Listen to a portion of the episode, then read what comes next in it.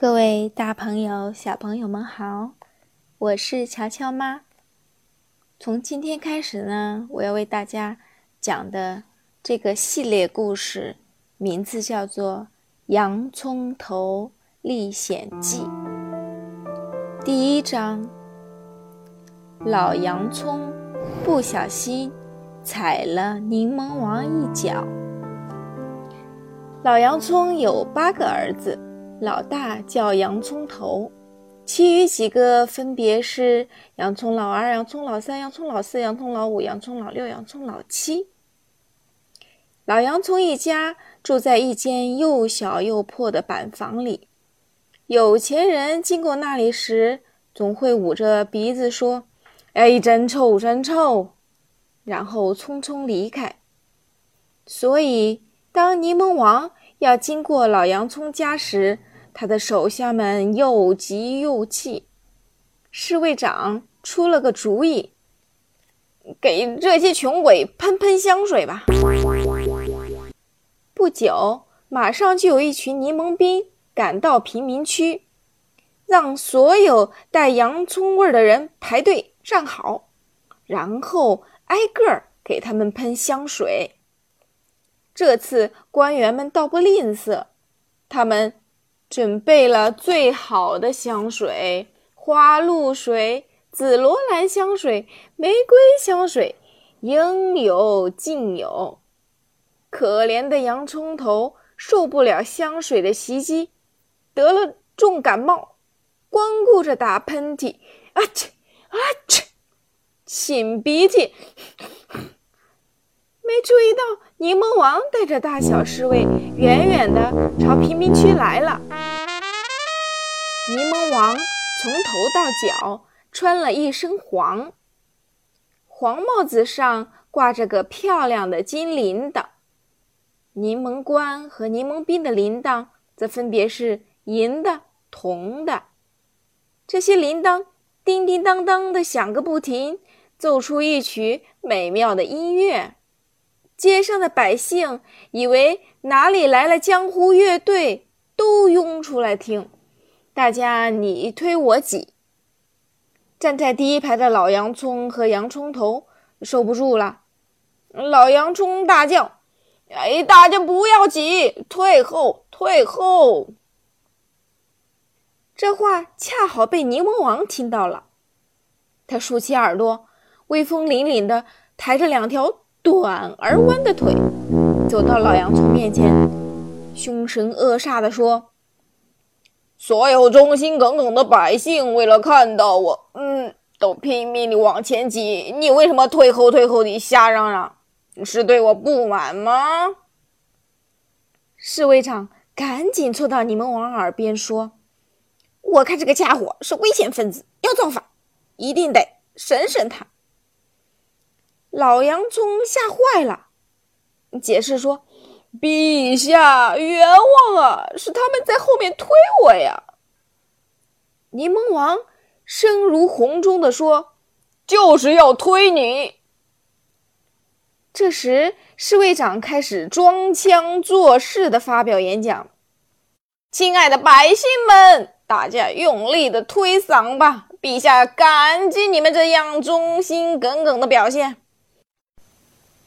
可是，洋葱头反对说：“他们也可能会把你们挤倒的。”一个柠檬兵拿起望远镜，对准了洋葱头。洋葱头知道不妙，赶紧往人群里钻。百姓们怕被惩罚，你推我搡，人群就像桶里的水一样翻腾起来。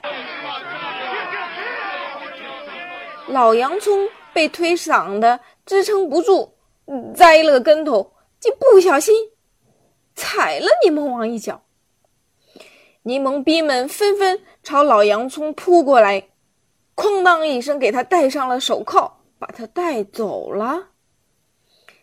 老洋葱惊慌失措，一边朝两边张望，一边叫道：“洋葱头，我的孩子，洋葱头！”可惜洋葱头离这里很远。根本不知道发生了什么。不过，在周围看热闹的人都知道了这件事。照例呀添油加醋的议论起来。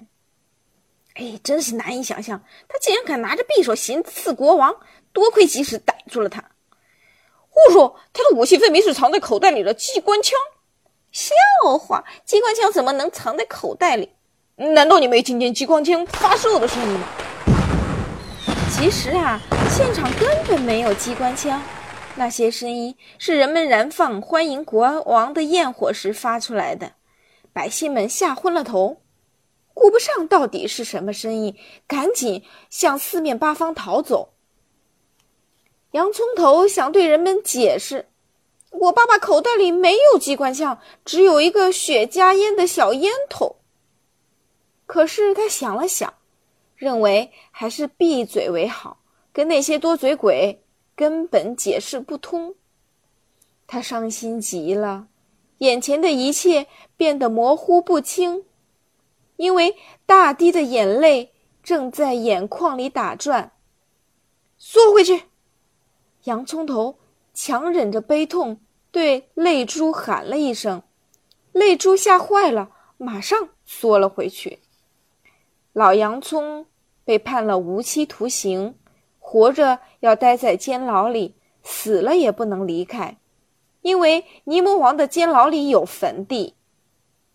洋葱头好不容易得到了探监的机会，见到爸爸后，他一下子扑了上去，说：“他们怎么能把你当成犯人和强盗、土匪关在一起？”孩子，你说的不对。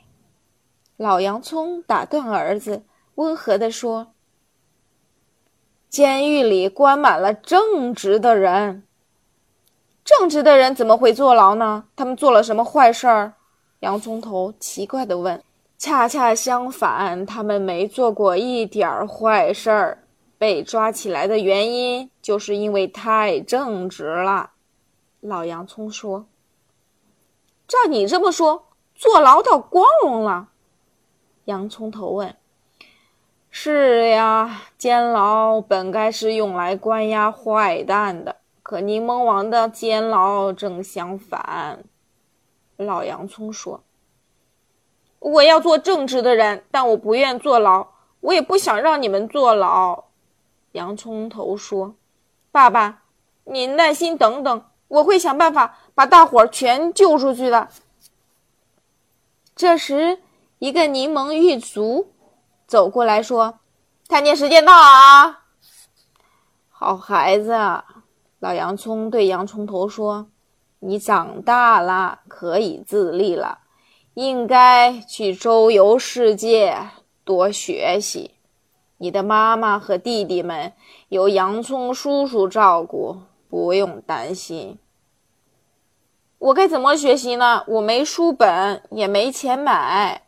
洋葱头困惑地说：“你要从生活中学习，最主要的是睁大眼睛看透各种各样的坏蛋。”柠檬一族早已不耐烦了，冲洋葱头大叫：“你这个小破烂，赶紧给我滚蛋，否则把你也关起来！”洋葱头本想讽刺一下。这个可恶的狱卒，可转念一想，自己还有事情要办，犯不着冒风险和这个家伙计较。于是他用力亲吻了爸爸，嗯，离开了。第二天，洋葱头把妈妈和弟弟们都托付给了善良的洋葱叔叔。洋葱叔叔是给人看门的，日子过得也紧巴巴的。洋葱头。告别了亲人，把自己所有的东西打了个小包裹，用棍子一挑，上路了。几个钟头后，他来到一个村子里。这个小村子又小又简陋，第一座房子更是小的可怜，简直像个狗窝。房子的小窗口那里坐着一个红胡子老头儿。正满面忧愁地看着大街，显然有什么心事。要想知道后面发生了什么故事，请收听明天的故事吧。